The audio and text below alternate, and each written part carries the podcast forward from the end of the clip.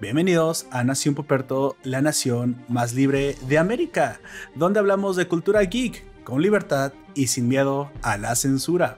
Hoy hablamos de Matrix 4 Resurrections, la película que continúa la mítica trilogía creada por los hermanos Wachowski en 1999, cintas que marcarían un antes y un después en la concepción del público sobre el naciente mundo de la red. Matrix 4 continúa la historia donde se terminó la última 60 años después de Matrix 3. Sin embargo, personajes y mundo han cambiado. Tal vez demasiado. Entrate como a continuación. Ponte cómodo porque comenzamos.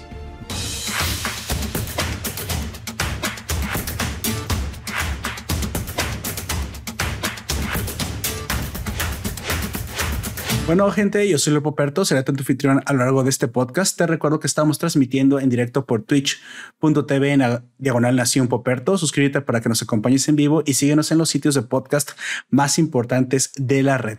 Me acompaña, como siempre, el fabuloso miembro de la Nación del Sur del Mundo. Por favor, preséntate. Saludos a quien nos haga el favor de escucharnos donde quiera que estén a la hora que nos quieran escuchar. Mi nombre aquí y ahora es Comics aquí y ahora.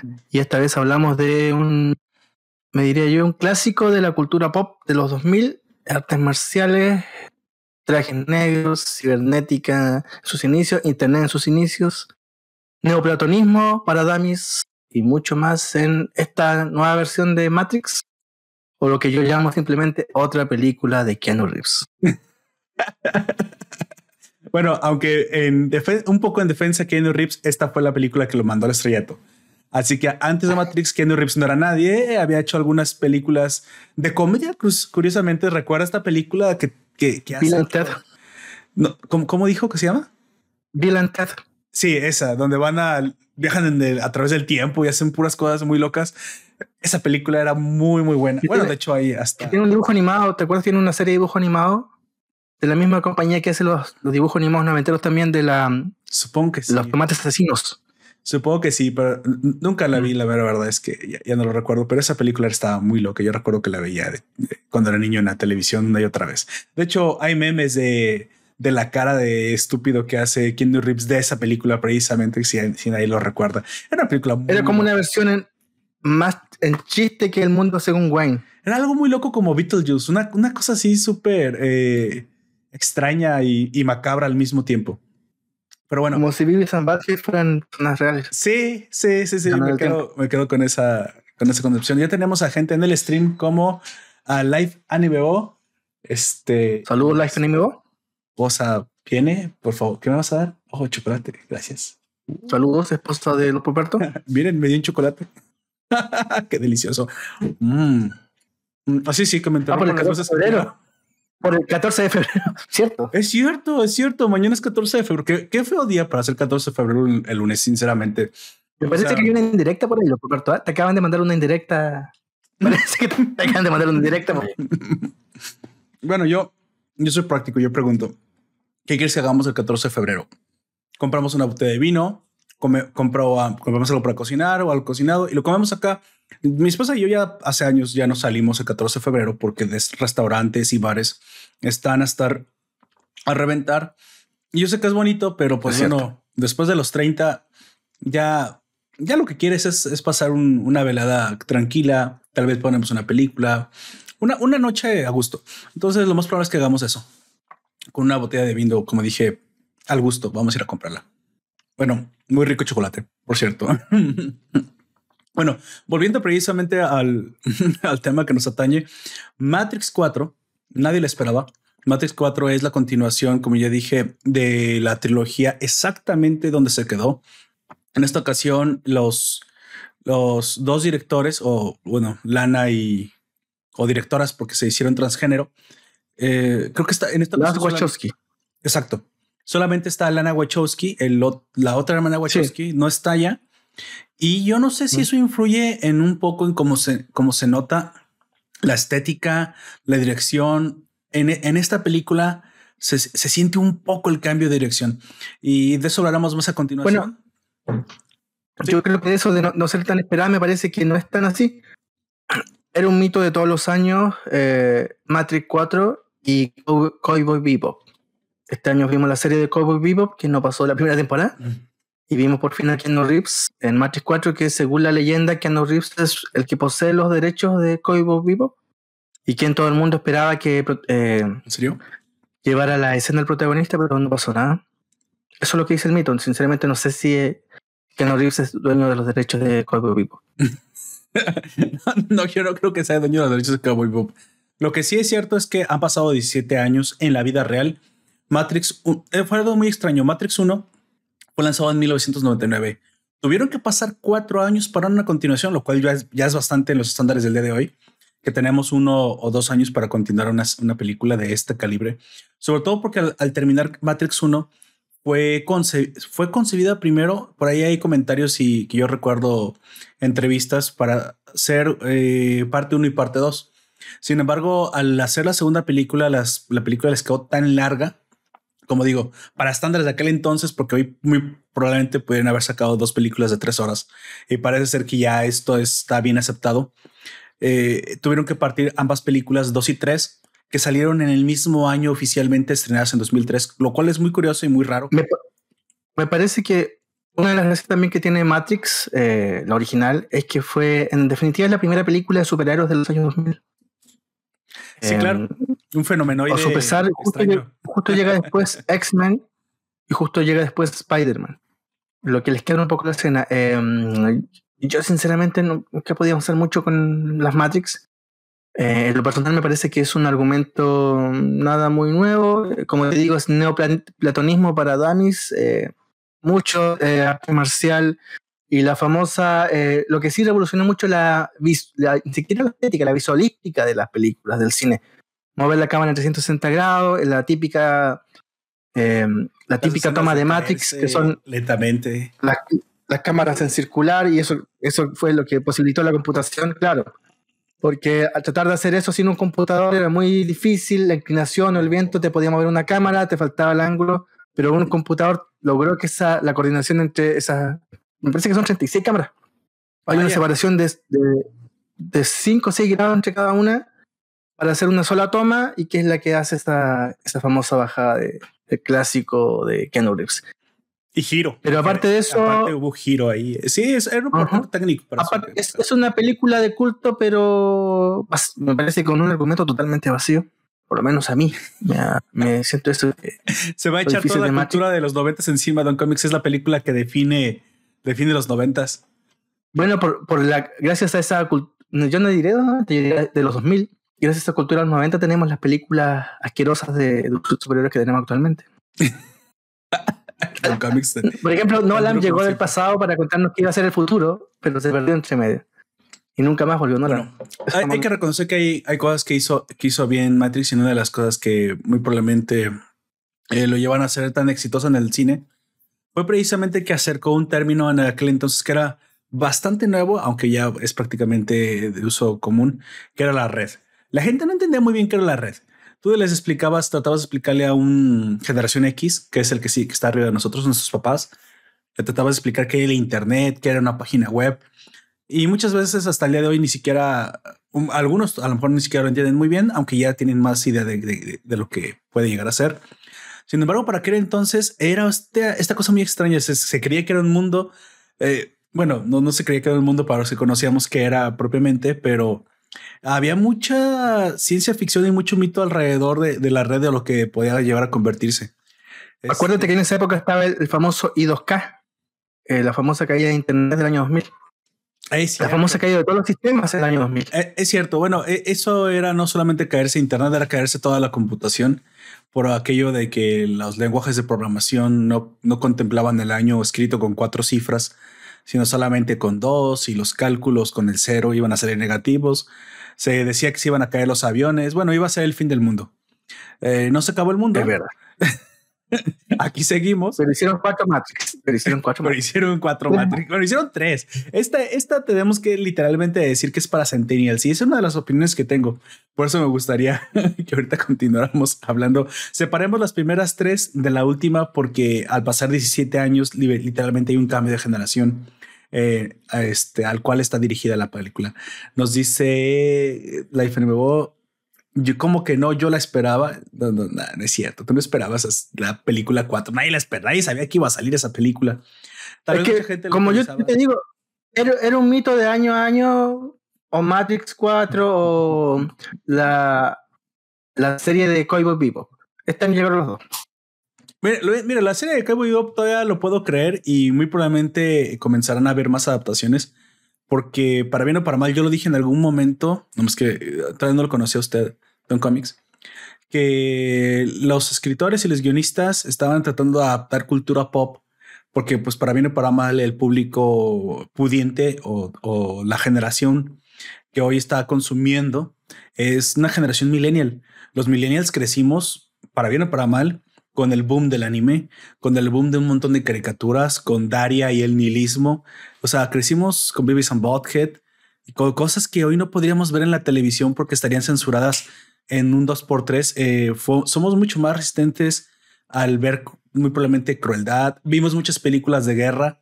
Definitivamente hubo, hubo una serie de películas documentales que nos contaban este, desde Pelotón, la guerra de Vietnam. Y hoy como que ya no hay tantas, se, fija. Sin embargo, estas, estas películas de los noventas. Bueno, esa, los noventas hicieron con un, antes del 2001 hicieron con un, lar, me parece que el primer largometraje de cine em, duró, dura cinco o seis horas esa película, La Delgada Línea Roja. exacto. Y, más encima son dos, son dos, una que otra la versión gringa, otra la japonesa, y es un largo largometraje. El mundo estaba sanando las heridas de ciertas guerras todavía que tenían muy, muy cerca. Entonces, recordemos que nos toca a nosotros la transición de un mundo de un mundo analógico a un mundo digital, lo cual también debe la posibilidad de conocer más historias y más lugares. El mundo cierra las fronteras, al menos en, en la red, y es la primera vez que la información humana se globaliza completamente. Antes, para conocer la información, tendrías que haber ido a muy probablemente a fuentes que no estaban en la red, dígase bibliotecas, hemerotecas, lugares físicos, y prácticamente comenzamos a vivir un, un, un, mundo, una explosión de información. Para aquel entonces, hablar de la red ya era algo eh, un poco extraño para la gente. Sin embargo, creo que Matrix toma el concepto, obviamente con sus debidos cambios a la ciencia ficción, y logra traer un poco, un poco el concepto, sí, porque no poco llega a traer un poco a acercar a la gente lo que podría ser el potencial mundo de Meta, que ahora trata de ser Facebook, un mundo virtual donde tú pudieras vivir de forma digital, pero más allá de eso, eh, también una trae un, concepto cyberpunk que es el, el vivir una, una, simulación que realmente lo de las máquinas y eso, pues bueno, eso, lo, lo desarrollaron después, pero el hecho de que... Eso, eso es lo que a mí también em, me, me, pasa y me pasó con esa película Matrix. Era la falta de estética del vestuario.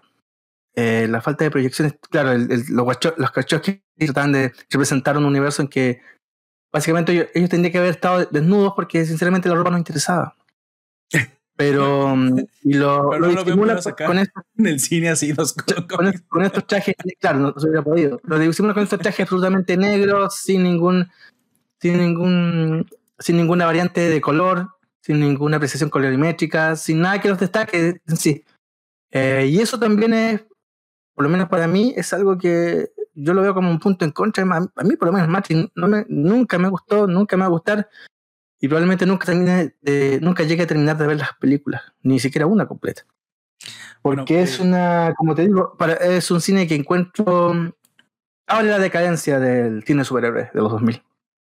El noir está muy presente en la estética de las primeras tres películas, al menos en su forma oscura de, interpretar el, mundo, vemos que la diferenciación entre el mundo real y el, y el mundo que perciben los, los despertados es un mundo eh, como, como que tratan de, dar a entender que es falso y que ellos están fuera de este mundo. Entonces, como, como algo que puede representarse fuera de este mundo, es la estética punk que tienen. Entonces, aunque no, es, no tienen eh, pelo en picos, ni peinado. Bueno, uno sí tiene peinados extraños. Tratan, eh, los Wachowski trataron de tratar de, que el público notara la diferencia del humano cuando está despertado y cuando no está. al entrar al mundo de nuevo ya no puedes encajar en el nuevo mundo humano, en el mundo del siglo XX, que es el siglo que se, representa. Entonces tú tenías que, destacar y destacabas con la famosa novedad de los Wachowski entre la, pastilla roja y la azul. Es nada que, como decíamos al principio, es una cuestión de platonismo, neoplatonismo para Damis, eh, la explicación de la em, de la es de la metáfora de la caverna con karateka, eh, efectos especiales y bala. Eh, me parece que de ahí no, no pasa más. Eh, hay que leer, hay un libro que se llama La República de Platón y que explica mucho mejor esto que los Wachowski presentaban como la solución al I2K y el cine del siglo XXI, que poco y nada avanzó, más allá. O por lo menos el cine de Nickelodeon, el cine de, de, de pagar su entrada y ver la película gringa de moda. Nos comenta Life NWO, he visto la trilogía como 50 veces y cada vez veo cosas nuevas. Eh, supongo que, que, tiene muchos detalles. Cosa, cosa que los que hacen muy bien es eh, rellenar la escena con un montón de detalles. Son no solamente en esas películas, he visto otras películas donde son eh, bastante generosos con el dispendio a la hora de crear los escenarios. Y eso se nota. La apreciación estética de Life Anime ahora, ahora hay que respetarla como apreciación estética individual, me parece. Sin embargo, el, el mundo digital es un mundo pues real. A, la hora que aquí la gran, digamos, el gran mérito de los Wachowski es hacerte creer que cuando te conectas a la Matrix te conectas, que es un mundo digital eh, que ya, aunque tú lo ves real, de seguro los agentes podrán romper esas reglas y es por eso que tienes que ver los saltos inmensos que se hacen, por eso los, los superpoderes eh, que que solamente pueden vivir en la mente de aquellos que despertaron y saben que se pueden romper ciertas reglas. Y creo que para hacer una película de los... la caverna con, con superhéroes. De, lo, de los 2000, es, sí, exactamente. Para hacer una película de los 2000, este cambio está bien logrado. Al menos cinematográficamente, sí te llegas a, a preguntar qué se puede hacer una vez que despiertas. Y luego aparecen los agentes y te das cuenta que los agentes han llevado esto más allá porque son software en su, en su hábitat eh, general. Recordemos que cuando yo creo que lo puedo ejemplificar de esta manera. Cuando tú estás en la Matrix, eres un pez, eres un pescado. Cuando despiertas, eh, tienes ciertas ventajas porque ya sabes cómo manipular ciertas reglas, te vuelves un delfín. Sin embargo, los agentes son tiburones. Y ahí es donde ya comienzas a, a notar que pelear contra un software en la red, nuestro cerebro no está, no es ni tan rápido, ni nuestra mente está diseñada para calcular la velocidad de, ellos. Sin embargo, eh, de ahí viene el, mito precisamente del elegido, aquel que su mente es capaz de superar las limitaciones humanas. Y creo que, creo que es lo que se quiso contar. El, y este mito está en muchos lugares, no solamente en Matrix, aquel que supera las limitaciones humanas. En el anime lo hemos visto muchas veces. Tú, bueno, haciendo una directa referencia live en a, Allen Marcel, que yo, que yo lo conozco, este, dice que es otaku, pues es lo que precisamente representa Kirito en Sword Art Online, aquel chico que con sus habilidades superiores demuestra que puede eh, romper limitaciones digitales. Eh, las limitaciones que te han impuesto las máquinas, las limitaciones que tienes mentalmente. Todo se trata de ser eh, esa persona que, que, se supera a sí mismo. Es más o menos por ahí la, la situación. No, no tan exagerado en el anime, no tan exagerado porque aquí Neo literalmente pues se vuelve un, dios. Pero bueno, avancemos un poco. El, pues ya, ya no hubo momento para hablar de, de la primera sección. ¿Tiene, ¿Tiene algo que contar de lo que haya visto en la semana de cómics o prácticamente nada más se dedicó a ver las películas de Matrix? eh, no, no me acuerdo de haber visto nada, nada más en la semana. Bueno, yo sí. Yo sí vi una película de Amazon que ustedes lo voy a, voy a recomendar tantito porque me dio mucha risa y, quiero, quiero compartirse. Vi una película que se llama The Werewolves Within, eh, Los hombres lobos entre nosotros. Sin embargo, la traducción no es tan literal. Werewolves Within, y trato de usar mi mejor inglés, mi, mi inglés Harmon Hall. Este. Saludos a José que nos saluda por, ah, por WhatsApp. Qué bueno. Es que ahora tengo, ahora tengo una pantalla del chat y el otro lo tengo usted. Entonces ahora tengo que estar moviendo la cabeza para no perderme quién, quién está el chat. Pero bueno, esta película eh, está en Amazon, en la plataforma de Amazon. No sé si está en otra plataforma y está, eh, fue, fue, publicada en el 2019 y está basada en un, videojuego de la compañía Ubisoft que prácticamente es una aventura gráfica, pero el juego sí se puede jugar como es un Es un juego como de tablero muy similar a quién es el culpable. Sí, recordemos estos juegos de asesinatos y hay que buscar pistas, e investigación. No sé si tengo un nombre específicamente. Sí. Yo le llamo quién es el culpable, así básicamente. Y es bastante interesante porque es una combinación o tratan de esforzarse en hacer una combinación de cine de terror con comedia. Es extraño, pero, pero es que me divirtió mucho. La verdad es que la, la película no, no es la mejor obra que usted visto, pero lo hace reír. Y en ocasiones. ¿No es la de Chris Evans, o sí? No, no es, no es la de Chris Evans. No, de hecho sale en actor. Chris Evans también hace una parecida. Hacen mucho, muchos actores desconocidos, como de medio pelo. Ningún actor realmente conocido. Y esta, esta película nada más se las voy a recomendar porque es muy divertida. La verdad es que es, es divertida, te hace reír y la verdad es que sí te sorprende como el final creo que una tarde con palomitas de maíz y refresco la puedes disfrutar mucho en la casa. The Werewolf, no, no es that, es Werewolves Within. La pueden encontrar en Amazon, no se les voy a spoiler más.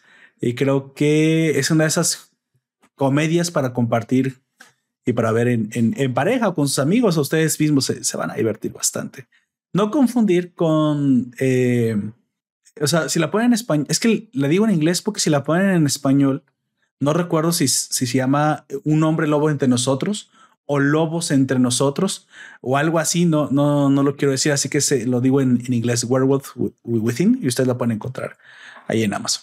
Bueno, continuemos ahora sí. Eh, arranquemos hablando un poquito de lo que los datos técnicos de Matrix, cuando se, cuando se estrenó y quién la dirigió. Este Matrix es una tetralogía. Ahora es una tetralogía de películas de ciencia ficción pero fueron escritas y dirigidas por las ahora hermanas Wachowski, estos directores trans.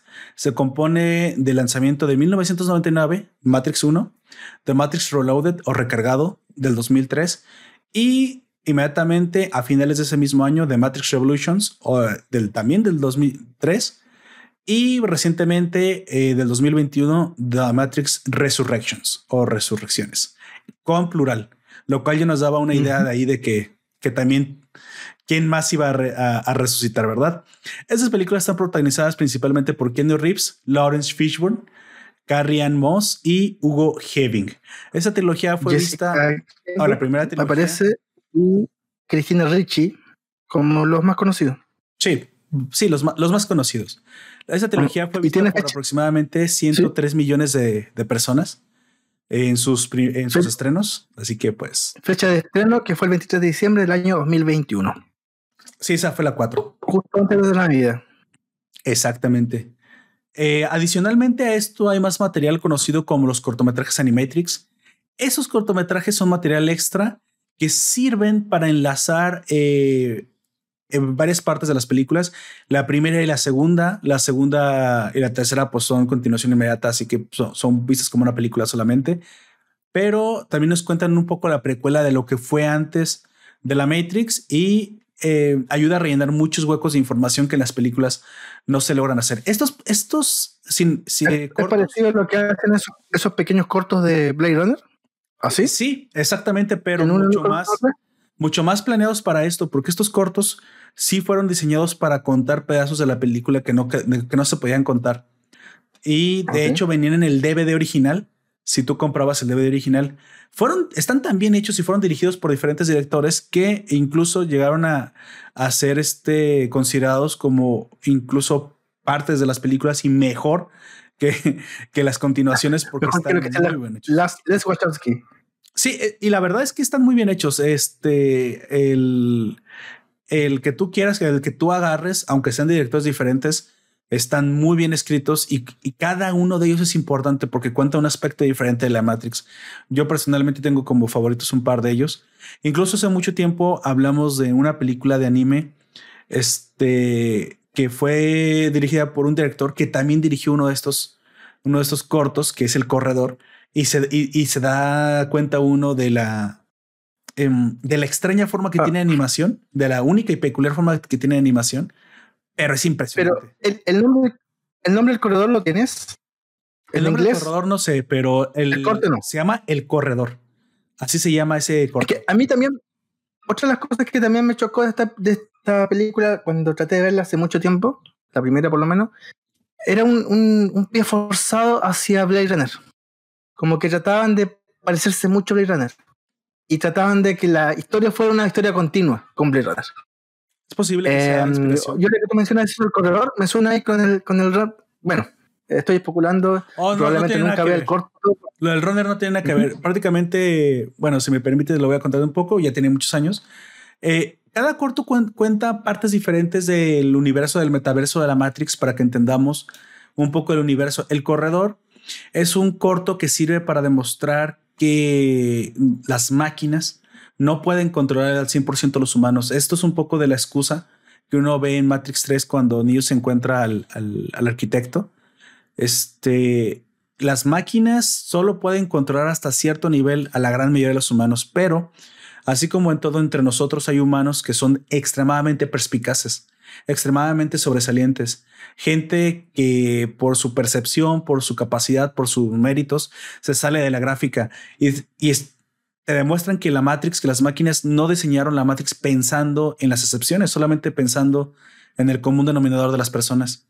Entonces, The Runner o el corredor demuestra cómo gente excepcional llega por accidente a romper las reglas de la Matrix, porque precisamente la Matrix no está, no está diseñada para ellos, como el corredor propiamente. No se lo quiero contar porque yo creo que lo va a disfrutar muchísimo cuando lo vea, pero te dicen cómo, cómo esas personas, aun- aunque no son agentes de, de Sion, ni, ni son rebeldes ni nada, pueden llegar a Ah. percibir la, la Matrix. Ah, ah, Abstrayémosla al, al universo platónico. eh, estos personajes, los guardianes, serían los elementos geométricos. Entre medio aparecen los conceptos, el amor, la justicia, etcétera, Y por debajo los seres humanos elegidos, eh, Jesucristo, Buda y en este caso Keanu Reeves. Eh, Sí. Hablamos de entonces, eh, ¿sí? De mm, el corredor sería un Buda, un Jesucristo que está avanzando hacia ser un concepto. Ah, no necesariamente. no, es, es, es otra meta historia. Está más basada en el. No, no, sabría decirle eh, eh, en qué origen eh, metaconcepto está, pero está basado en lo sobresaliente del ser humano, el cómo tenemos límites humanos y los rompemos. Pero cuando tú rompes un límite humano, puede llegar ese a ver eh, extraño como como que estás rompiendo el mundo. En el caso de la Matrix lo haces literalmente y cuando lo haces literalmente las máquinas se dan cuenta y te vuelves peligroso para la gente. De hecho, es muy probablemente lo que, lo que sucede con figuras históricas como, como Jesucristo que terminaron siendo crucificados, porque lo que dijeron en su momento rompió el mundo y el mundo no estaba preparado para ellos, así que el, el mundo terminó por, por matarlo. Supongo que Galileo Galilei y las grandes figuras históricas en el mundo que dicen cosas tan disruptivas que lo terminan rompiendo. Hay veces el mundo no puede tolerar este, el, el cambio tan rápidamente. Habla de esta metaconciencia, digamos, si quiere llevarlo a un mundo, un mundo de los conceptos, una metaconciencia humana que no está a veces preparada para los grandes genios. Aquello que se dice que es el genio adelantado a su época, un poco como Dante Alighieri, muy probablemente, sea, este, este corredor es más un Dante Alighieri de su tiempo. Sin embargo, ya llevado al universo de los Wachowski, tiene consecuencias ser así de especial. Porque el mundo, de, como dije, no está preparado para personas especiales, está preparado para, para personas normales, para el promedio de la, de la situación. Y las máquinas temen Ah. mucho. De hecho, si vio la película 3, recuerda que el arquitecto le dice que Neo, Neo es todas las anomalías de la, de la programación reunidas en uno solo, porque no Mm. puede permitir que las anomalías estén dispersas ya que se le rompería el programa. Entonces, si usted acumula todas las anomalías en un solo punto, pues al menos puede, puede manejarlas y, y- y ver qué puede hacer con él. Y eso es lo que ha sido Neo y los ciclos de la Matrix. Las anomalías que cuando ya no pueden tolerarse, rompen y repiten el ciclo, rompen y repiten el ciclo. Y eso es lo que ese es el concepto. De hecho, está muy bien planteado. No sé si siquiera si los Wachowski lo hicieron solos, pero la verdad es que eh, fuera de las Y a propósito, está muy bien planteado el, Matrix. Si todavía anda por ahí el iPhone Omnibus que nos cuente cuando dice que ve cosas distintas cada vez que la ve, ¿a qué se refiere cuando ve cosas distintas? ¿Al cine, a las metáforas? ¿A qué va lo que dice el iPhone Omnibus?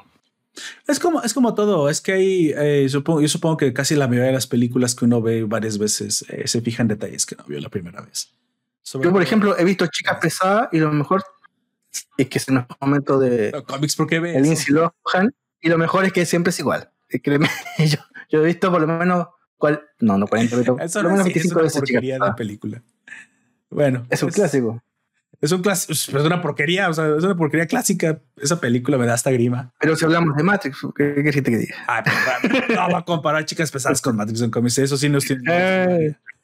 El que dice el corto más importante es el que conecta directamente con la peli 2, el corto que llega a la información de las máquinas. Ah, ok. Eso es muy importante. Si ustedes deberían de ver, si son personas que no han visto The Matrix, lo cual es raro porque este podcast casi lo escucha puro millennial y casi ningún centennial, pero si son de las personas extrañas que no han visto The Matrix eh, y que se están planeando ver la trilogía, véanla. Es entretenida. Creo que toda está en Netflix. Creo que toda está en Netflix. Este, entre la película 1 y la película 2, creo que esto sí eh, fue un poco extraño porque yo creo que al pasar cuatro años trataron como de, de no dejar a la gente tirada y creo que estos cortos fueron saliendo en medio. Es por eso que se, em, digamos que se, que se explica el por qué cuando tú ves la película 2 hay un salto tan fuerte en el concepto y en la historia que sientes que te perdiste de algo. Y es que literalmente te perdiste de algo. Y este corto se llama El viaje del Osiris. El viaje del Osiris es uno de los 12 Animatrix que hay que ver. Los 11, de- los 11 restantes, si quieres, no los, no los tienes que ver. Son, ayudan a explicar un poco la historia, incluso el que es la precuela de cómo se llegó a este mundo, cómo es que todo, todo se fue a la mierda. Eso lo cuenta un anime. ¿De Osiris o de Osiris? Del, del, como una- es una nave. El último viaje de los Iris. Es un corto impresionante para el momento y la tecnología creo que fue un portento impresionante de la animación CGI. Claro que hoy si usted lo ve dice, bueno, esa animación la hace Pero, mi celular. Si pero- tú me dices que se trata de un corto en que el barco se divide en varias partes y tienen que encontrar el timón, me parece muy conocida la historia. No, es, es el es, es el viaje a través eh, buscando a Moby Dick y el suicidio del capitán. Si Mm. quiere, un poco más así. Es el hundimiento del Titanic, pero el viaje de los Iris conecta directamente la primera película con la segunda película y explica el por qué hay, hay un pedazo de información faltante. Tampoco lo spoileré para aquellos que no lo han visto. Roberto, ¿me espera un momentito? Voy igual. Sí, yo sigo. usted- Dame yo voy a decir un otros segundo. datos y usted síguele. Sí. ¿Tú, tú sabes? Harto.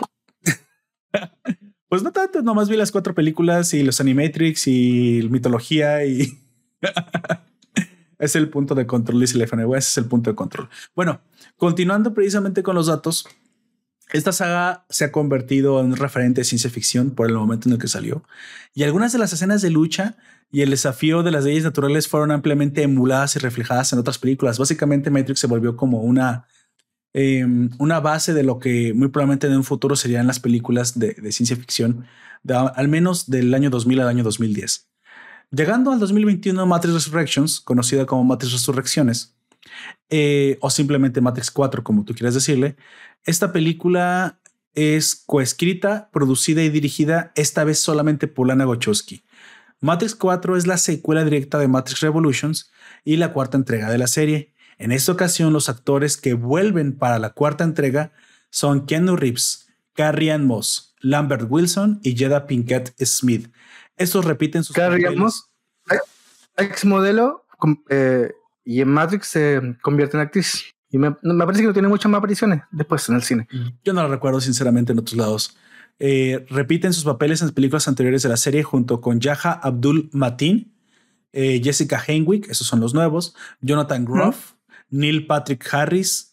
Bueno, de Uh, hecho, más bien el nuevo es Neil Patrick Harris. Los otros simplemente cambian de. Em, bueno, el personaje es el mismo, pero el actor, por ejemplo, en, en Yaha Al llegar no es la misma. Ah, no, Al llegar Neil. Patrick Harris es un actor que se ah, que hace la película, porque el resto es un arroz graneado bonito. La, la sí, sigamos, ahorita hablaremos de eso. Y, perdón, y Priyanka Chopra Jonas, que es esta una Miss, Miss la India. Y la verdad, verdad es que ella interpreta un personaje que se repite, pero no es el mismo actor porque ha pasado tiempo y ha envejecido. Entonces, muchos regresan, Y- muchos otros no. Y Cristina, Cristina Ricci, Esa que, que también es una actriz, claro, muy. Ah, sí, claro. Tiene tiene Ricci, pero me parece que al principio de los 2000 era una actriz con bastante peso, con bastante proyección. después se fue diluyendo. Bueno, Bueno, al final nada más nos falta Morfeo. Él no repite, él no, él no vuelve.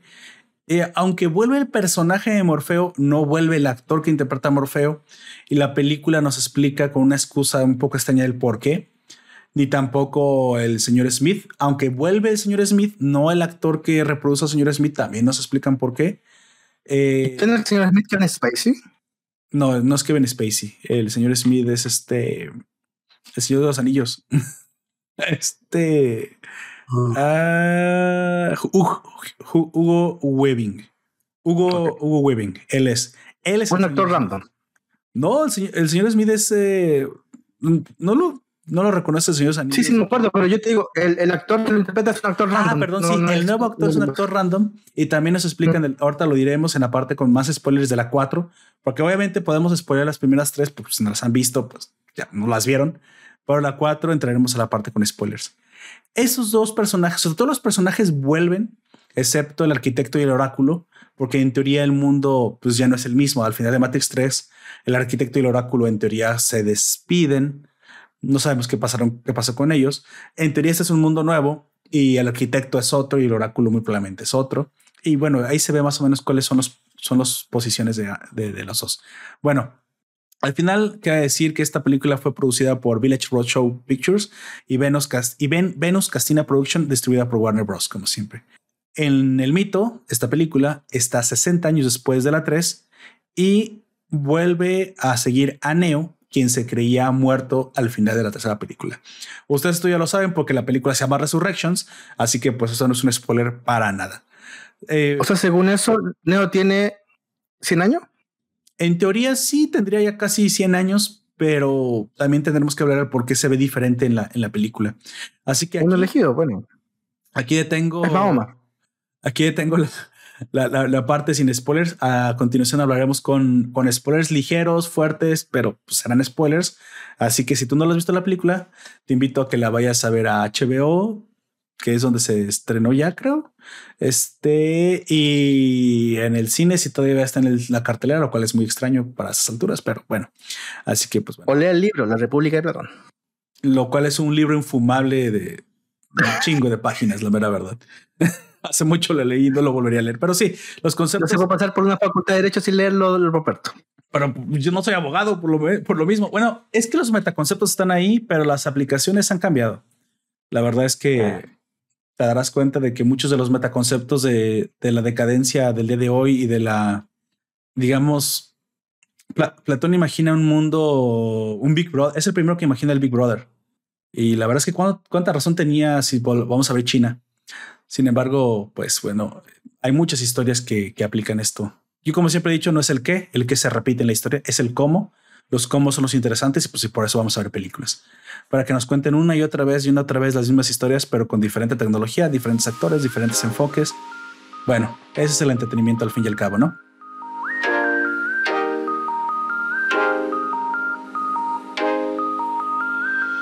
Eh, llegamos a la parte con spoilers. Matrix 4 es una película que arranca eh, mostrándonos a Neo vivo de entrada en menos de, unos cuantos segundos, bueno, unos cuantos minutos nos enseña a vivo. Sin embargo, tiene, tiene un mejor arranque que continuación, eso lo tengo que decir. Ah, hablemos de la primera parte. La primera parte me, me gustó muchísimo, que es una parte en la que si tú no recordabas mucho de las primeras tres películas, te ayuda un poco como a introducirte al nuevo mundo, ya que se ve desde una, desde una perspectiva eh, de, tercera persona. Y también te recuerda que esto es un ciclo, que la vida es un ciclo, que la simulación es un ciclo, que la historia es un ciclo y que la historia se repite. Creo que ahí conceptualmente tienen varias cosas interesantes. A mí me parece un acierto haber comenzado la película con la escena de Trinity otra vez hackeando, otra vez llegando los policías, otra vez eh, peleándolos, pero desde la perspectiva de, de los nuevos agentes, entre los cuales tenemos a la capitana Box. Es, es el famoso Batum Maya. La historia siempre circular. ¿Me escuchas, Roberto? Sí, sí, sí, perdón. Es que este, el chat, el live, el chat rechaza automáticamente los comentarios de odio, así que no, puedo pasar. Trata de, de disfrazar lo, que dices. me, avisa y pues no puedo hacer nada. Simplemente dice, esos, esos comentarios no van a pasar.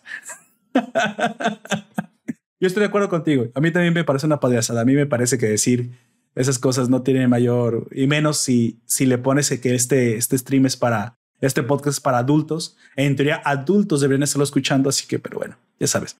Entonces, eh, vemos cómo se repite esta la primera escena de, Matrix 1 con, con Trinity y los agentes. Y aquí arranca todo. Vox, la nueva capitana, la nueva agente, nos dice que este mundo se está ciclando, que esto, a pesar de ser nuevo, es muy conocido, que este código es bastante familiar y que esto ya ha sucedido antes. De hecho, estos nuevos niños son educados en la historia de Sion, me imagino en la historia de la ciudad, y todo el mundo se sabe de memoria lo que pasó con Neo y el elegido. Y esto es no es otra cosa más que una representación. ¿Por qué? ¿Para qué? ¿Por qué este mundo se cicla de esta manera? Pues bueno, ese era un anzuelo para capturarla a ella. En esta ocasión, ella es el objetivo del mundo y el mundo le, le, le planta una trampa. En esta primera escena vemos como, como ella es este, emboscada por los agentes y cómo esta escena sirve también para demostrar de forma muy rápida cómo la influencia de, de Neo en este nuevo mundo está, está funcionando. ¿A qué me refiero? Recordemos que el primer mundo, el arquitecto, y, eso es algo que se tiene que entender un poco así, porque si no es demasiado complejo luego de, de, entender la, la, película. El arquitecto dice, Neo, tú eres especial. Por eso es especial porque yo quiero que tú seas especial. El mundo se me va al demonio porque las personas tienen identidad. Pero todas esas anomalías las reúno en una sola persona y eres tú. Y el elegido es especial porque yo así lo quiero. Entonces, tú ayudas a amortiguar todas las variaciones de la Matrix. En este nuevo mundo, Neo, Neo ya no es, o no hay un nuevo elegido. ¿Cómo es que este nuevo mundo se construye? Bueno, este nuevo mundo se construye con Neo en la base, siendo todavía aquel agente que, que chupa todas las anomalías y manteniendo la estabilidad del, del, mundo. Solamente que para mantener la estabilidad del mundo, Neo no tiene que revelarse ni sabe ni recordarse que él es Neo. Pero ahí está, es la misma función de siempre. Una sola persona chupa todas las anomalías de la Matrix. Y esto esto no lo pudo ver, no se pudo prevenir en el nuevo mundo, pero lo que pasa es que al hacer esto, Neo tiene influencia secundaria en ciertos agentes. Vox y el nuevo Morfeo, que era un agente, despiertan solo por haber visto a Neo. Entonces es un poco extraño. Dices, ok, este mundo nuevo es más estable, pero hay personajes que despiertan solos. Sobre todo personajes especiales que despiertan solos, porque no puede ser perfecto. Entonces se explica el por qué se mantiene vivo Neo. Sigue siendo, ahora es el ladrillo cimentador del nuevo mundo. Es la base neuronal del nuevo mundo. Y sin él este mundo no se puede mantener. Usted lo, usted es el héroe que se volvió religión. Básicamente. Sí, es el héroe que se volvió religión. Eh, sí, básicamente. Eh, eh, usted, podemos convenir en que, que Neo en la primera dos y en la tres es Cristo, básicamente. Él es el elegido, el Cristo, el que nos viene a enseñar. Y para cuatro, la, palabra de Cristo es lo que mantiene vivo el mundo. Entonces, sí, es básicamente. Y hay que ver a su profeta.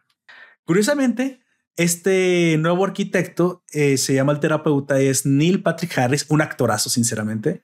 Este, Y este actorazo. Como te digo, me parece que está, él y Cristina Ricci son, son, los actores de esta película. Es de lo mejor.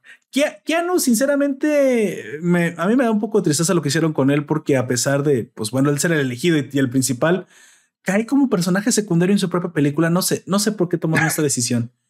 Eh, esta cara de todo el tiempo estar un melancólico, sufriendo. E, estuvo bien durante un rato, pero hay un momento en que harta y me parece que esto fue lo que a muchos fans no, no, le gustó porque recibió malas críticas esta película precisamente por lo que le hicieron a Keanu Reeves. Que mucha gente no le gustó que lo hicieran un personaje secundario. Es que yo creo que el problema es que no sinceramente. Eh, muchos habló de Halle Berry, lo, el asco que hizo de película de Catwoman, pero si alguien que se cagó a John Constantine fue Keanu Reeves y su mierda de película de Hellraiser, porque es una verdadera mierda. O sea, el tipo no tiene fondo, no tiene expresión, no tiene nada, nada, nada, nada. A mí por lo menos Hellraiser me parece un nada. Bueno, ahí tiene. Keanu Reeves no es la persona favorita de Don Comics, Definitivamente. Pero tampoco a ver, si, vas a hacer, vas a hacer a John, John Constantine, pídele que lo haga Charlie Chin o Johnny Depp, pero no Keanu Reeves. Bueno, tampoco es que el, el Constantine que vimos interpretado por Keanu Reeves fuera Hellblazer. ¿eh? Definitivamente esa película fue una versión descremada del Hellblazer real. Si queremos ver un, Hellblazer más adaptado, podemos ir a ver las, las, series de DC, donde incluso ese Constantine me parece que está mucho más cercano a lo que, a bueno, Hellblazer trató de. Algún día, mira, acabo de comprar de nuevo, porque salió el de nuevo coleccionable de Hellblazer y viene el tomo 1. Algún día vamos a tener que hablar de, ese Hellblazer y es el original que me parece que también por una cuestión de tiempo y lugar se va mm, se va descolorando con el, autor y con, el paso del tiempo. Pero el, primero, el original, es muy, muy, muy, muy interesante. ya a esta altura me parece que ese cómic ya lo descoloraron lo suficiente para que quede como un personaje raro de lo que era en su fondo. Y Keanu Reeves hace una mierda película, pero como tú dices, es una especie de, de fuegos artificiales combinado con eh, salchicha y papas fritas de bolsa, una cosa muy extraña. Bueno, eh, justo, justo en este momento de la primera escena, Neil Patrick Harris nos muestra cómo él, eh, como arquitecto, se involucra directamente con el elegido como su terapeuta, tratando de mantenerlo en una fantasía donde no le permite despertar, pero tampoco lo puede matar. Esto lo vuelve un pilar del mundo con la misma, el mismo objetivo que, han tenido todos los, todas las Matrix, que es mantenerse estables a, a través de como dije, de, concentrar todas las anomalías en el elegido. Sin embargo, esta vez el elegido pues es un, es un prisionero de, del terapeuta, cosa que él mismo, Neil Patrick Harris, se, se vanagloria de ser el único que ha logrado hacer esto. Es el único que ha mantenido al, al elegido controlado y lo ha hecho solamente eh, al tener la genialidad de saber qué es lo que mantiene al, al, al elegido controlado, que no es otra cosa más que Trinity, o sea, su vieja. Bueno, Punto, aparte. Em, Neil Patrick Harris ya se, ya se en otra película que se llama Haloran Kumar y que en definitiva él también es el, es el, el gran arquitecto de estos dos elegidos, que son estos seres perdidos que van elaborando esta historia, pero él siempre está detrás. Y él elige cuando aprieta una pieza y cuando suelta otra. Eh, muy bien esa trilogía que es imperdible, sinceramente. Del nuevo cine del 2000, eh, con... De hecho, tiene esta cara de hijo, de puta, eh, no, ¿cómo se llama? Sociópata. De hecho, Neil Patrick Harris es, es eh, muy probablemente el, desde que lo vimos en How I Met Your Mother, el perfecto ejemplo de un sociópata. Entonces funciona bastante bien como, como este personaje manipulador que controla de manera fría y certera al, a Neo. Neo a su vez puede sentir a Trinity, de alguna manera sus recuerdos no están completamente suprimidos, pero digamos que la proximidad, él, la proximidad, pero no tanta, o sea, a mediana distancia, ahí está, pero no está, esto mantiene más o menos un equilibrio. Y eso es lo que nos explica el arquitecto, el, bueno, el terapeuta, que es la forma en la que él mantuvo ambos pilares, porque realmente no era solamente Neo, sino también tenía que tener a Trinity viva y es por eso que trataron de resucitarlos. ¿Cómo? Te explican que las máquinas tenían suficiente tecnología para resucitar un cuerpo recientemente muerto, reconstruyeron los órganos, reconstruyeron Recordemos que cuando el cerebro, el cerebro muere, pasa un tiempo antes de que se destruyan completamente las células. Así que explican que, pues bueno, lograron rescatar las células antes de que completamente se, se pudriera. Entonces, pues bueno, les tenemos que creer, eso lo hicieron las máquinas, pero sucede algo muy interesante. También nos cuentan, y algo que a mí me gustaría ver, porque algo que yo le critico a esta película es que esta película no se siente como Matrix 4, sino se siente como Matrix 3.5. O sea, es una excusa para la siguiente película que a lo mejor sí promete estar mucho más interesante que promete ser una guerra entre máquinas. Porque no protagonizada por Neil Patrick Harris. Sí, muy probablemente como la parte de las máquinas conservadoras y a lo mejor vamos a tener una a esta, a esta hermosa este, actriz y, Venus India, esta siempre olvido su nombre.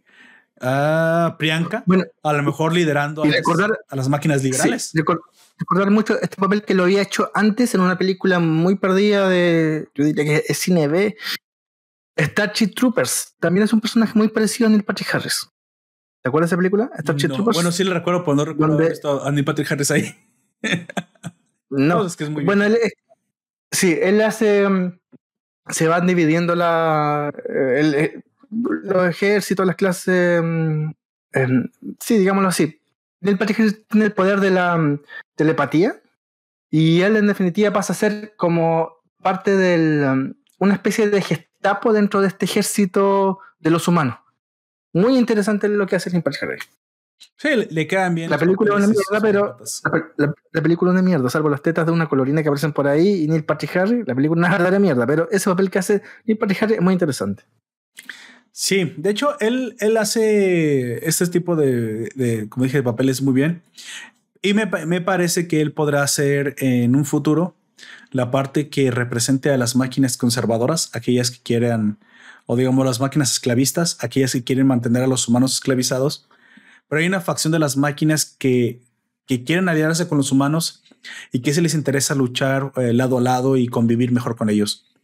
Al grado que incluso hay software, hay programas.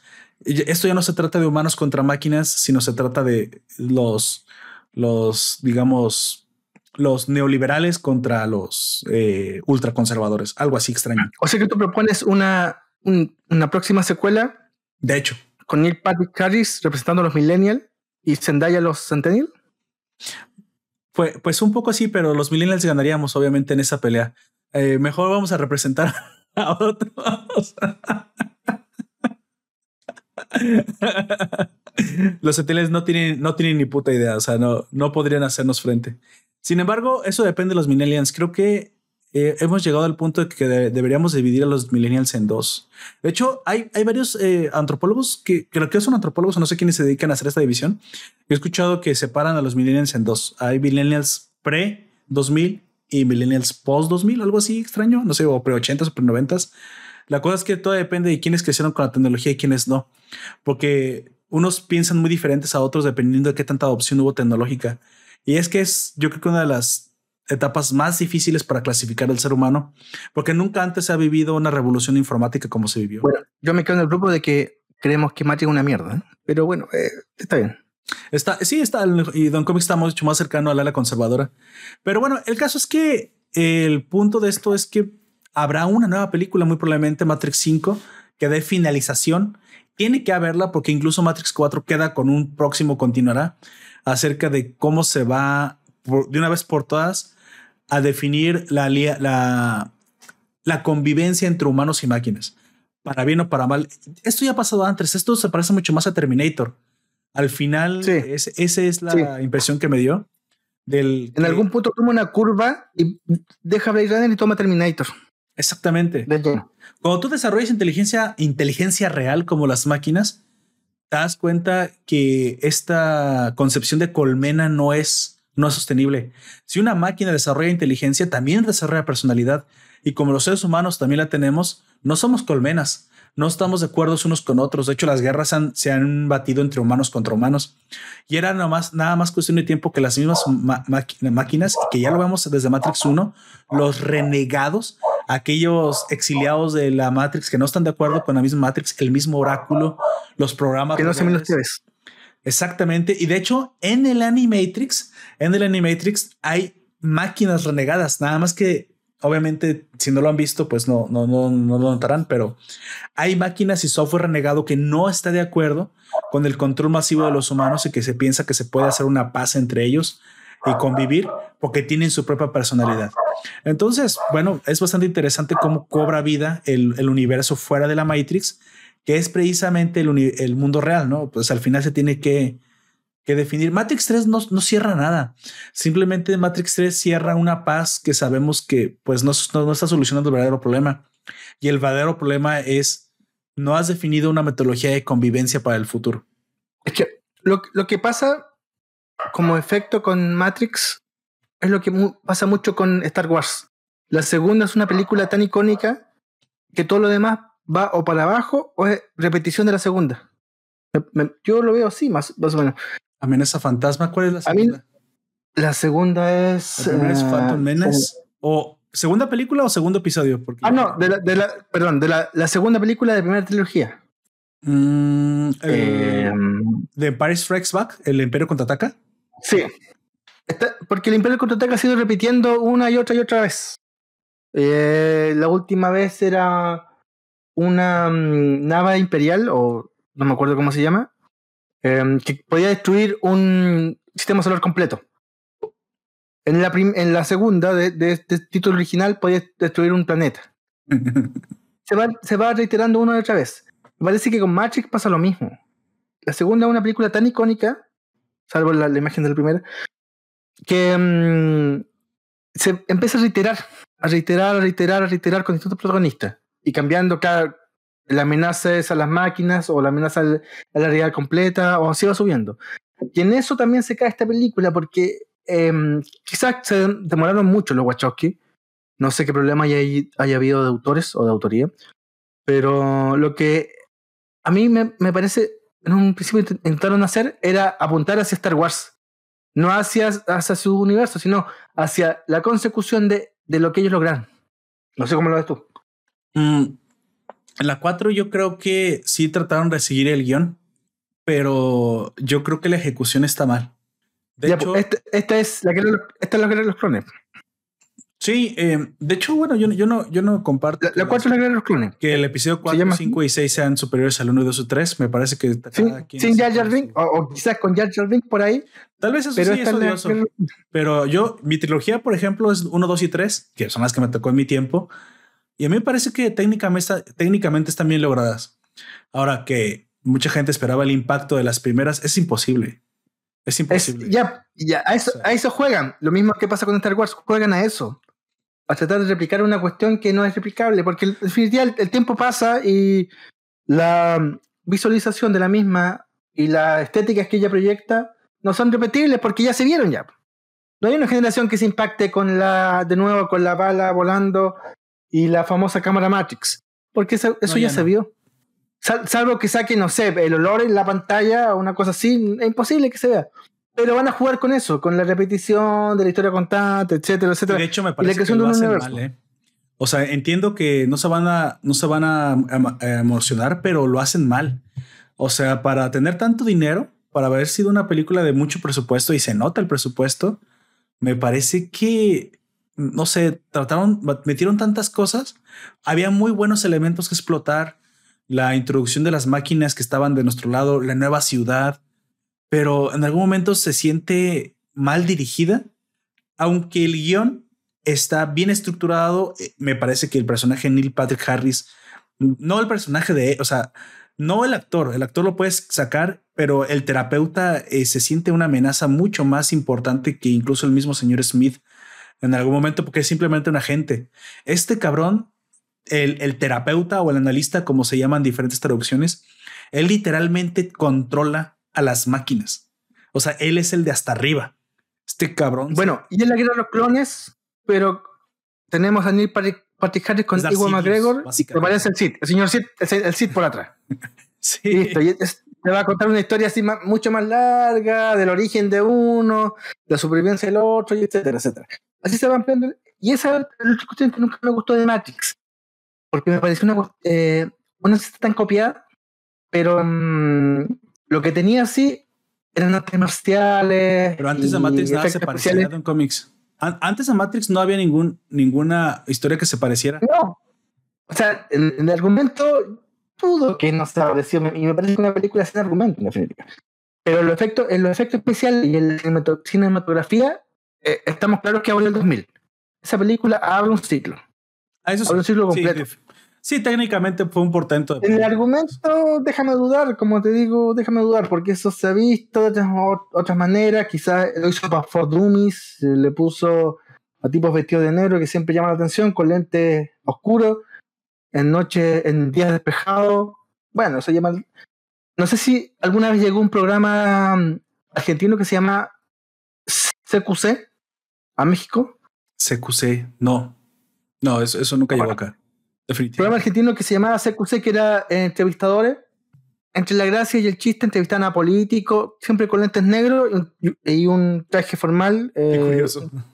Mostrarlo, corbata negra. Entonces siempre chocaba. Y claro, claro guiño a Matrix, porque Matrix también hace ese, esa vuelta. Sus protagonistas no, no, no tienen vestuario. En el fondo son uniformes. O como yo lo veo. Sí. aparte estaba dirigida en aquel entonces muy probablemente al público millennial. Recordemos que el mundo tecnológico es nuestro. Es de los millennials, de los nacidos después del 84, 85, dependiendo de varios antropólogos. O no sé quién define eso. Yo digo que siempre son antropólogos, pero no sé quién sea.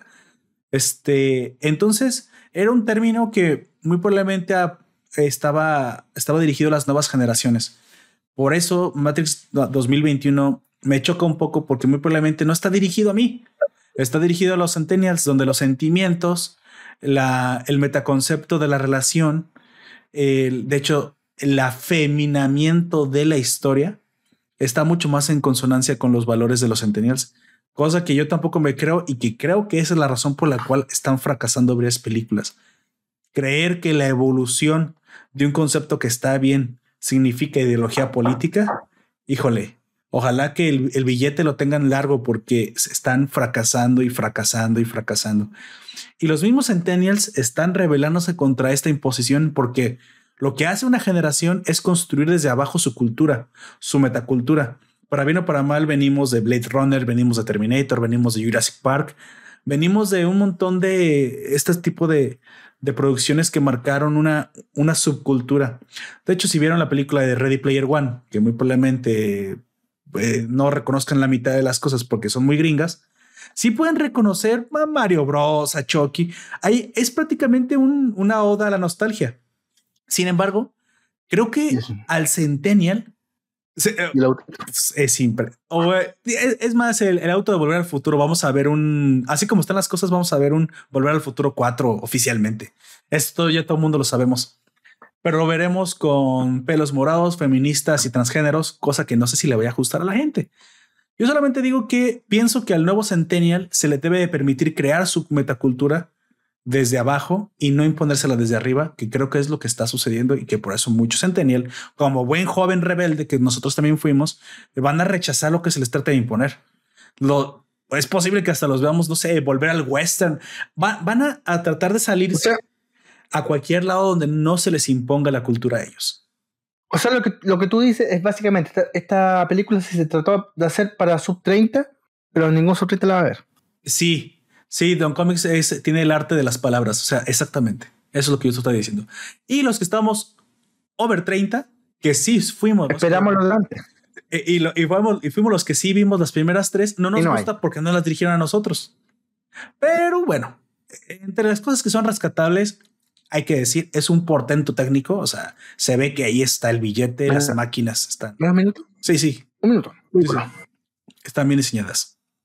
Así que bueno, para, para pasar con el siguiente punto, y ahorita incluimos a, a Don Comics ahorita que vuelva. Tenemos una siguiente, un siguiente momento bastante interesante que es cuando, ya que sabemos que el terapeuta tuvo que mantener a, a Neo eh, atrapado, incluso al señor Smith también controlado, Vemos cómo Vox y el nuevo convertido programa Morfeo tratan de rescatarlo. Y aquí es el punto donde todo el mundo despierta, donde yo creo que está la mayor decepción, porque este punto debió haber sido muy probablemente uno de los puntos más interesantes de toda la película. El despertar siempre se sentía como la transición más importante de toda la historia. Y en esta ocasión me parece que fue un poco desordenada, fue eh, llevada eh, demasiado poco importante. Sí, termina despertando Neo, el señor Smith, e incluso, incluso después, pero me parece que no supieron manejar bien esa transición, lo cual me pareció muy apresurada la escena y tiene poca importancia. Lo cual me parece lamentable porque el rescate de Neo en la original, si bien es, fue un rescate con mucho menos presupuesto, un poco extraño como se vaciaba por el baño y de hecho tiene, tiene sonido de excusado el, la cápsula cuando lo suelta. sonido bastante peculiar de la Matrix 1. Se sentía un poco más importante y aquí no me gustó tanto. Comenzamos a hablar eh, de la ciudad. Esto más o menos a la mitad de la película, que también es bastante larga, hay que decir, que creo que se pueden haber recortado algunas escenas. La ciudad de Io, o la segunda ciudad, se ve una evolución tecnológica de lo que hemos visto en, en Sion. De hecho, es impresionante cómo se, ocultan con hologramas y cómo está muy bien trabajada la segunda ciudad. Pero a mí personalmente me pareció menos, menos impresionante, aunque fuera más avanzada. Y ahí es donde yo critico, no sé si son enfoques, cámaras. ¿Cómo le pareció a usted cuando veo a Sion y luego cuando ve a Io, la ciudad de 2021? A mí personalmente me pareció mucho menos importante Io. ¿No te da la impresión de que estás llegando a la última ciudad humana? Es que, como te digo, me parece que una de las gracias de Matrix es que evoluciona un poco el cine de los 90 a los 2000. Cuando tiene que hacerlo ahora, es muy difícil porque salvo que salga olor de la pantalla, ¿cómo evoluciona el cine de los 2000 al 2020? Yo por lo menos no sé. Si supiera, me imagino que trabajaría en Hollywood, pero no. no, ¿Sabes qué faltó ahí? Y eso, es lo que, eso es lo que baja mucho la película. Sí. Una escena ahí a la, a la Delis Belenev hubiera estado bien, ¿eh? Con esa música de Hans Zimmer entrando a la IO, al menos nada más para demostrar que la pinche ciudad es importante. O sea, es que hasta ni es importante recordar el nombre, se llama Io. Yo lo tuve que buscar porque se me olvidó cómo se llamaba. Y Sion, Sion que es esta. Como el, una, es una luna de Saturno, Io. Es la luna Saturno. Sí, pero. la musa, sí, la musa de la. Pero no creo que se, se refiera a esa Io.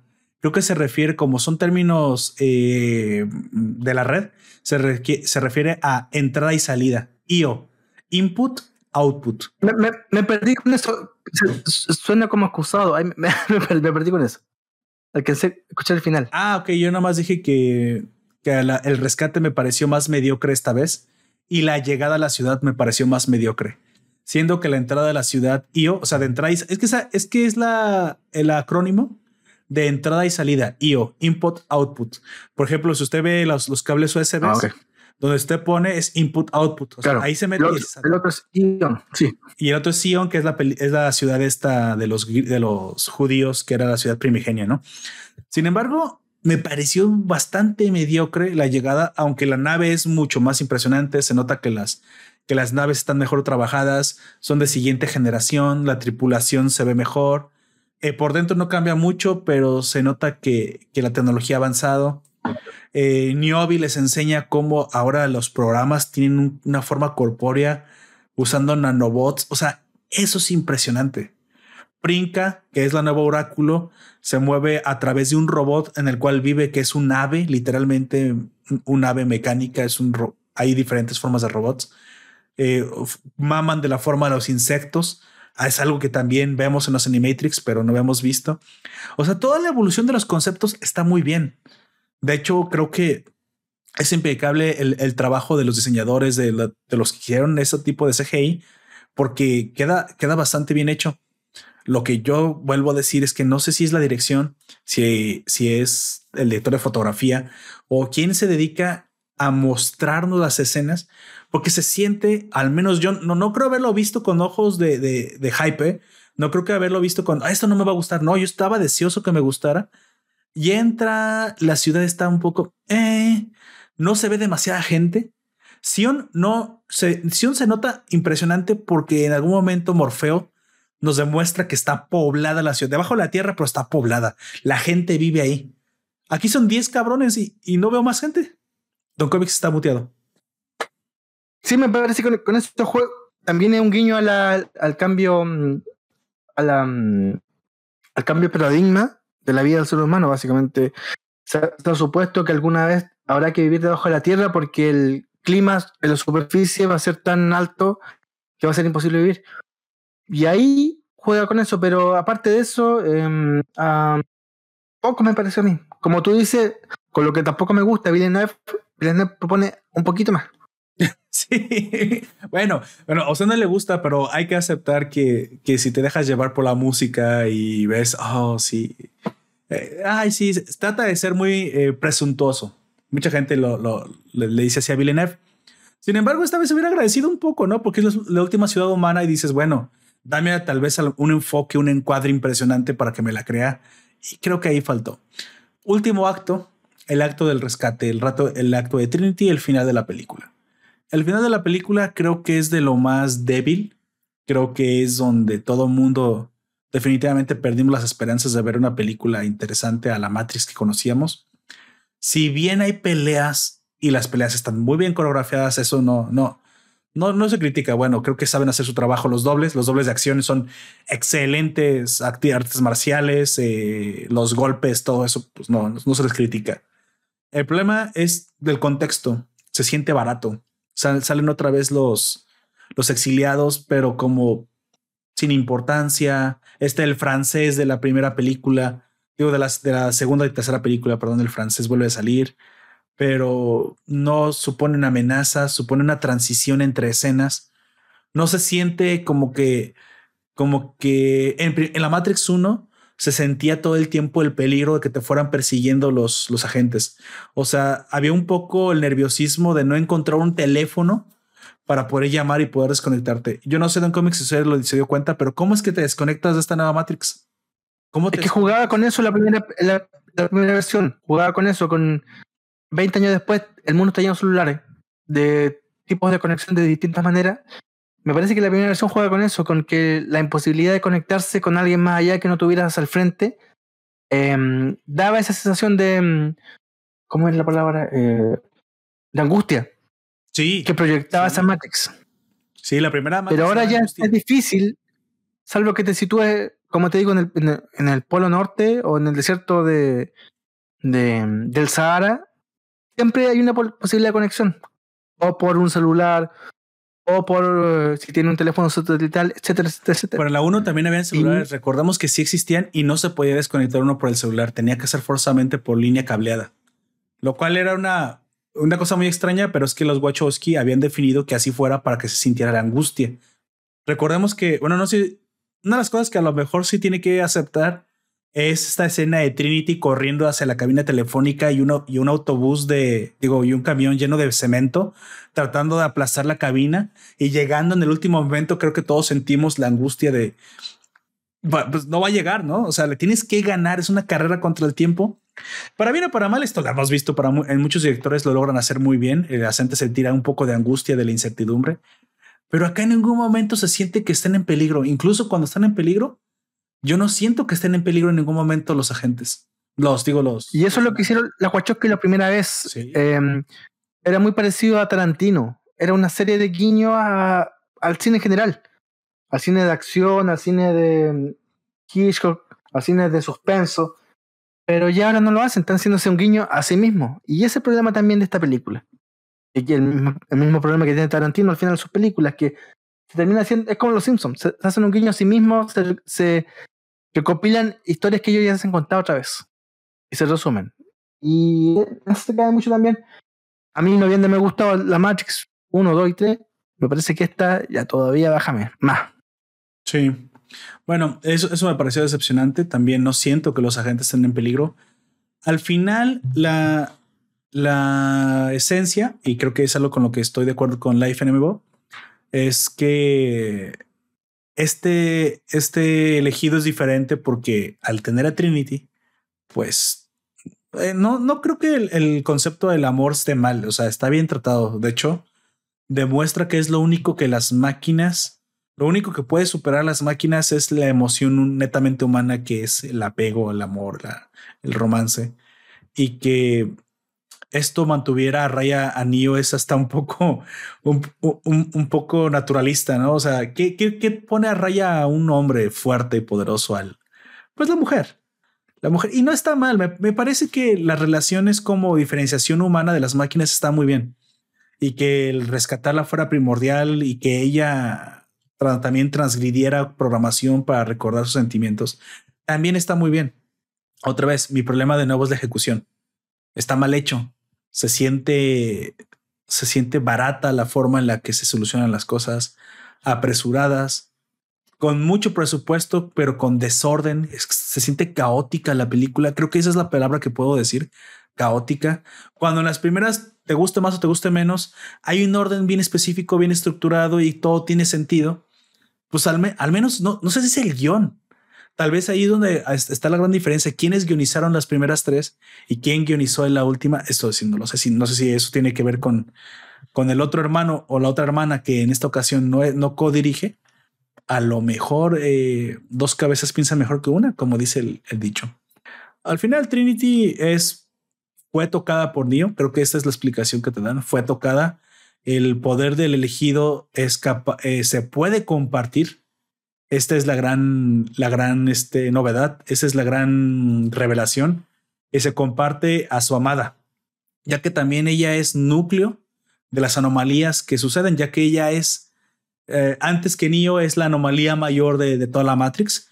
Me parece que es un buen lugar para darle a, la actriz que la verdad es que Trinity siempre me parecerá es una de las mejores eh, mujeres de acción que he visto jamás en el cine. Y si yo sí. Así, me, así me, parece merecido, me parece que está bien. De hecho, me parece interesante que ella comparte el poder del elegido y que, y que este, y que aparte sea el detonador del elegido. Es decir, esto no le gusta a mucha gente, pero ¿quién más puede detonar a, a este, al hombre? O sea, ¿quién más puede ser que tu Elena? Sí. Si Paris, si Paris le, declaró la guerra a Menelao, fue por Elena. Elena le, le, provocó la muerte a Héctor en teoría, pero es que el mundo está lleno de, de, de sirenas que hacen que los argonautas naveguen. Esta es, es, yo creo que una de las más antiguas metáforas del potencial humano, ¿no? La mujer está ahí para empujar al hombre para empujar. No está más nada más para eso, no está para estar detrás. Es, dejen atrás sus, sus, concepciones feministas y machistas. No, para el hombre sí, la mujer sí puede sacar todo el potencial del hombre. Creo que es lo que se puede decir. Y esto está interesante porque pues quiere decir que, que realmente el elegido es los elegidos. El elegido siempre fue el núcleo la pareja. Y esta pareja puede reformar el mundo y muy probablemente será, veremos en un futuro, eh, Priyanka, Trinity y Neo en una trinidad pro, pro humanidad máquinas, combatir a la, a la parte muy probablemente dirigida por Neil Patrick Harrison, que es antihumanidad máquinas. O sea, los que no quieren la, coalición y los que sí quieren la coalición. Un poco guerra civil norteamericana, ¿eh? Los que, los que querían que los esclavos fueran hombres libres y que fueran sus iguales y los que no. no de hecho, me parece más que es la, un poco la liberación del esclavismo me parece que se puede interpretar más como una guerra civil. Así que, y de hecho será una guerra civil entre máquinas. Termina la película con una promesa de, ver un combate épico entre, ambas facciones. Como dije otra vez, muy bien, muy bien eh, la historia, muy mal ejecutado. No sé, no sé a qué se debe, pero creo que fue bastante mediocre el, el final. Este último arco revienta todo lo que había hecho bien la película hasta este momento. Y yo creo que muy probablemente eso fue lo que mucha gente recordó y por eso pues la película tiene malas, malas reseñas. Me parece que donde esta película se equivoca es el tiempo y lugar. Ya no son los 2000 y hay mucho tiempo entre medio. Todo el mundo envejecido. Los que van a ver esta película envejecieron porque como dice el Poperto no tienen 19 ni 20 años. no, ya no. Eh, alguna vez se pusieron gel en el pelo y se vistieron de negro para alguna fiesta de Halloween, pero ya ahora eso no está de moda. Pantalones acampanados en cómics. Usted no, yo, sí, yo sí utilicé pantalones acampanados. Me quedan bien. Es que regresaron un momento. ¿En, los, en, los, ¿En, los, 2000? En los 2000 hubo, hubo una época de pantalones acampanados. Yo tenía muchos pantalones acampanados. Con campana. campana como si fuera sesentero. Es que yo sé blue jeans oxidado, pero nunca pantalones acampanados. Ah, bueno, no sé si me, en México, pero, pero sí llegó aquí llegaron pantalones a RBD, eh, probablemente RBD lo pusimos. Sí, eh, no digo que no, muy probablemente. Recuerdo a los, a los chicos con Bueno, eh, creo que eso es todo lo que tenemos que hablar. de Matrix, yo no tengo nada más que agregar. Me parece que. Llamémoslo un recuerdo, un lindo recuerdo. Me parece que si tú viste las primeras tres películas y la quieres ver, vela. De hecho, o sea, al final, aunque vapuleamos la película, es una película que decepcionó, a los que esperábamos mucho, pero que por sí misma es entretenida otra vez. Es una película, no es desastrosa, desastrosa, no tampoco. O sea, un 7, si quieres, pasa, eh, palomitas. No, está, no es para ver en el cine, creo que definitivamente yo no, no, hubiera pagado. Me parece que como película de plataforma, como dijimos, vamos a diferenciar grandes producciones, películas de plataforma, lo hace decente. Este, es como la, película de los X-Men, por lo menos la última trilogía muy buena en la tele con una cerveza y poniéndole pause, pero en un cine son insoportables. En, eh, eh, en Fénix, fue en Fénix en la, tele funciona porque la puedes usar y de hecho yo literalmente vi Matrix 4 en dos partes. Por eso no Y Días del Futuro Pasado también. Sí. No se me hizo tan pesada. La vi la primera en un día y la otra, la otra. La era de Apocalipsis también es buena en, la tele, como te digo, em, con una cerveza y poniéndole pausa, va y vuelve, o, espera hasta mañana a verla. No es mala, pero en el cine, dos horas cuarenta, es insoportable. Es más, hasta pudo haber sido una miniserie, creo que hubiera recibido mejores críticas. El problema creo que es tratar de ver de un jalón tanta historia cuando tienes que tener puntos. Quisieron meter demasiado recuerdos. También es una cosa que les voy a criticar. No me, no me he acordado de esto y lo había apuntado. Matrix 4 hace demasiados, demasiados flashbacks a las primeras tres películas. Demasiados, o sea, sobran. Los que las vimos ya los recordamos y los que no lo vieron no les, no les interesa. No sé por qué hacen tantos flashbacks. Tiene, tiene fácil, yo creo que unos 10 minutos de puros flashbacks, lo cual hace tediosa la, la, y rompe el ritmo de muchas escenas. Creo que ahí se equivocaron bastante, tratando como de, de unir. Yo creo que no debieron haber hecho una película para gente nueva que no haya visto las otras películas. Tuvieron que haberse arriesgado y hacer una película que tuvieras que haber visto las primeras tres. Porque si no, no tiene sentido que ves la cuatro y tratando de hacer una, una cuarta película que se mantuviera sola. Y no funciona así. No es una serie. Voy a poner el ejemplo más claro. Picard, la serie de Amazon, a mí me gusta mucho. Yo nunca vi la nueva generación, pero con los suficientes flashbacks no necesitas ver la nueva generación y se entiende por sí misma la serie de Star Trek esta de, de Amazon. Bueno, pero sabe que es una serie, sabe que hay gente que no vio la segunda generación. Matrix 4 hace lo mismo, pero es una película. Entonces no, puedes hacer esto. No puedes meter tantas escenas de flashbacks al pasado. Mejor obliga a la gente que vaya a ver las primeras tres. Arriesgate. Es como si, como si alguien quisiera hacer, quisiera hacer de nuevo en dibujo animado The X-Men de Animated Series y pillar a gente de menos de 30 años. Eso es imposible. Tiene que hacerlo muy bien, si no la gente los va a odiar. Así es. Bueno, antes de pasar a la, sección de Don Comics, eh, las tres claves por las cuales eh, puedo resumir esta película.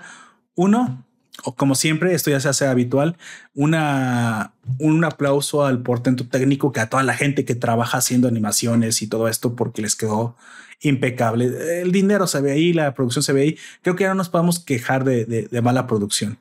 Dos, si te gusta Kendo Rips, bueno, tendrás a Kendo Rips, pero un poco, poco decepcionante.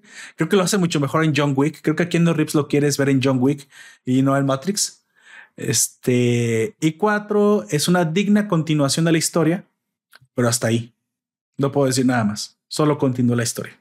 Y la continúa bien. Creo que no se siente forzado la continuación. Creo que se siente como que obvio que algo tenía que haber pasado entre la 3 y la 4.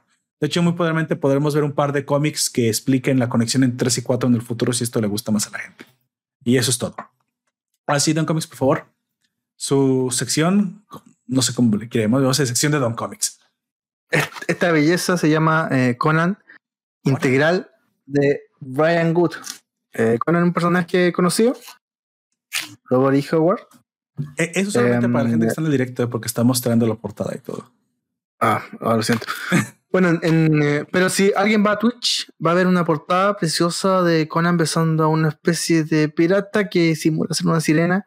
Em, Conan el Cimerio, el bárbaro, em, el espada de brujería, así, eh, con este autor que se llama Brian Good. La portada ya vende mucho. Y de hecho, yo lo compré en una librería nacional. Eh, es, no sé si tú te acuerdas de la, de la cantante esta morena, Shade, eh, No Ordinary Love. ¿Te acuerdas de esa canción? No, Ordinary Love. Muy probablemente sí. No. Mira, YouTube, No Ordinary Love. Bueno, sí digamos que. Ya.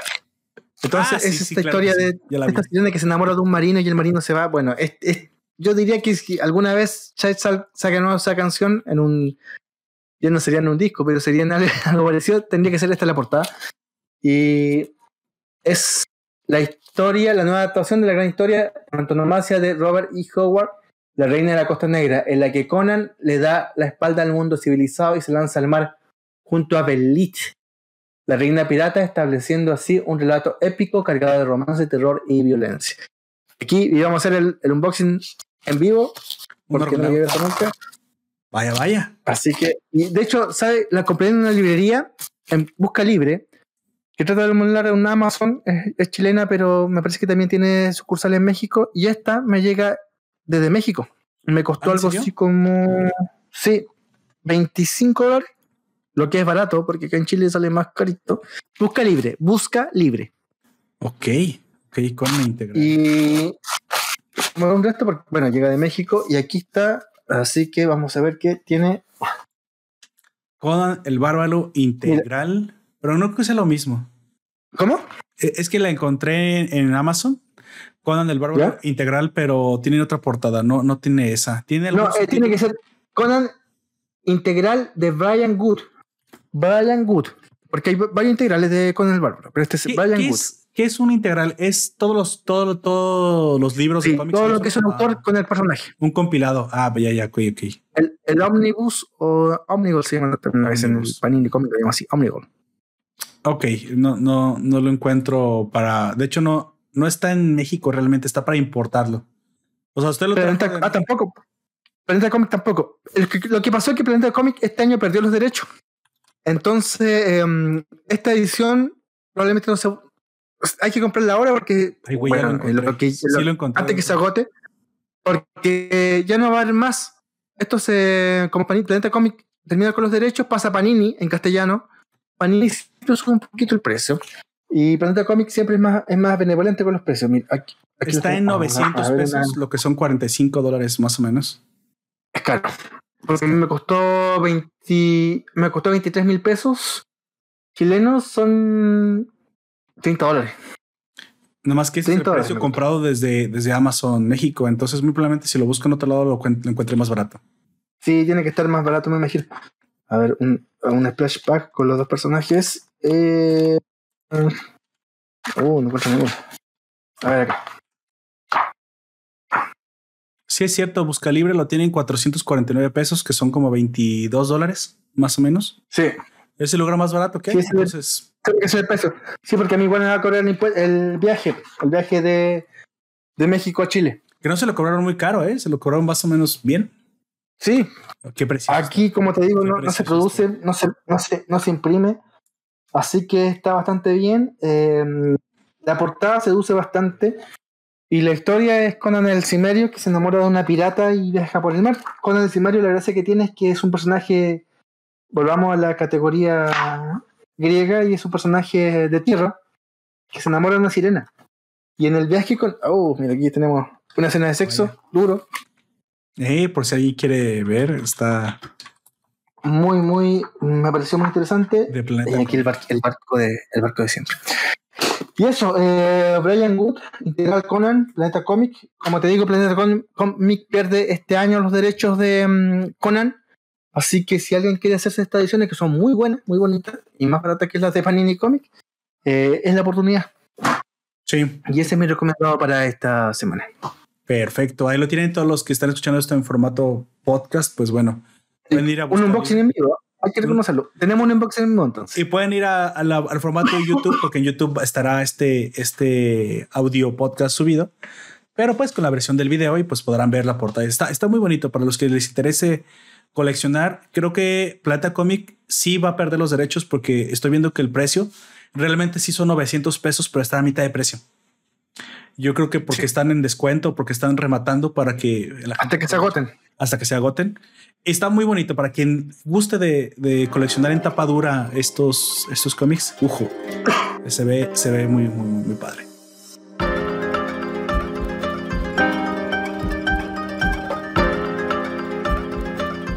Vamos llegando al final. Este, ya los avisos están dados, todo está dado. Ah, aprovecho para, para agradecer a todos los que nos acompañan en el stream, a Juan José, al FNBO, a todos los que nos escuchan semana a semana en el formato podcast. A chicos. ustedes.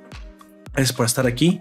También les recomiendo que nos visiten en Patreon, donde tenemos eh, algunos podcasts especiales. Tenemos el, el show de Lord Poperto en español que lo subo en formato de audio eh, después de haberlo hecho en, en- en directo solamente, exclusivamente para los Patreons. Así que apóyenos con lo que cuesta menos un, café al mes. Y pues bueno, para, pues, para que nos vamos a tomar un café, supongo, y estar bien despiertos. Y las cervezas de Don Comics, las que se toma cuando está aquí haciendo el podcast. Bueno, ya, ya saben que sus opiniones son desde el alcohol, ¿eh? no son de Don Comics. Parece ser. Bueno, esto es todo por ahora. Esto es todo este, por mi parte. Por favor, despídase, Don Comics. Un gusto haber hablado con ustedes otra noche de. perdón. de domingo por la noche. Mi nombre es Comics Ahora. Tengo un canal de YouTube, hablamos de cómics, reseñas de libros y algo más. Y esto fue Matrix 4. Una mala película en el par de los tiempos. Hasta la próxima. Una película mediocre. Y pues yo fui Lord Poperto. Me acompañó Don Comics. Les agradezco que estuvieran escuchándonos. Y te recuerdo que nos puedes oír en el formato podcast por los sitios de Evox, iTunes, Google Podcast, Amazon Music recientemente, YouTube y Spotify. Hasta la próxima. Chao. Adiós.